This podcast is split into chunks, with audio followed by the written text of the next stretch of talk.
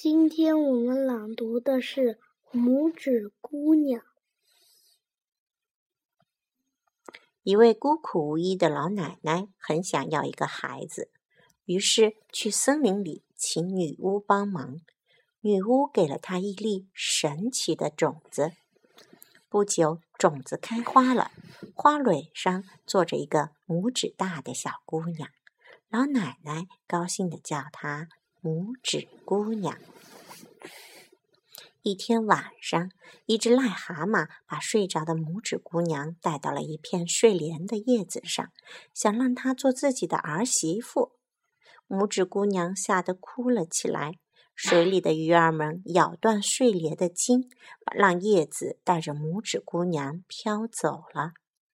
一只蝴蝶飞到拇指姑娘身边。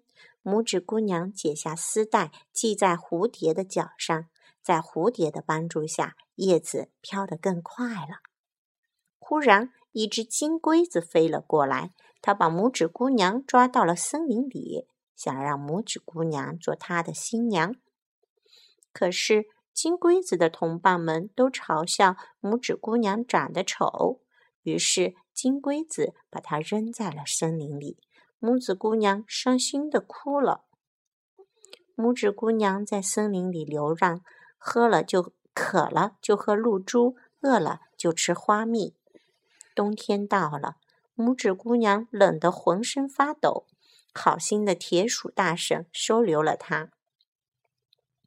邻居鼹鼠先生过来串门，热心的田鼠大婶想让拇指姑娘嫁给他。可拇指姑娘一点都不喜欢它。一天，拇指姑娘在地道里发现了一只冻僵的燕子，她给燕子盖上棉花，燕子很快就醒了过来。拇指姑娘和燕子成了好朋友。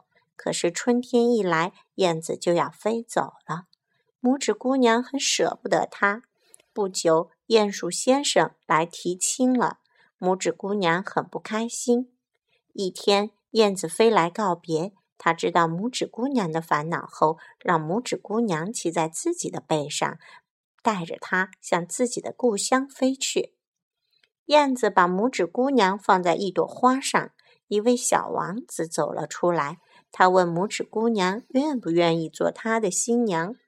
拇指姑娘同意了。花精灵们围在他们身边跳起了舞。从此。拇指姑娘和王子精灵幸福的生活在一起。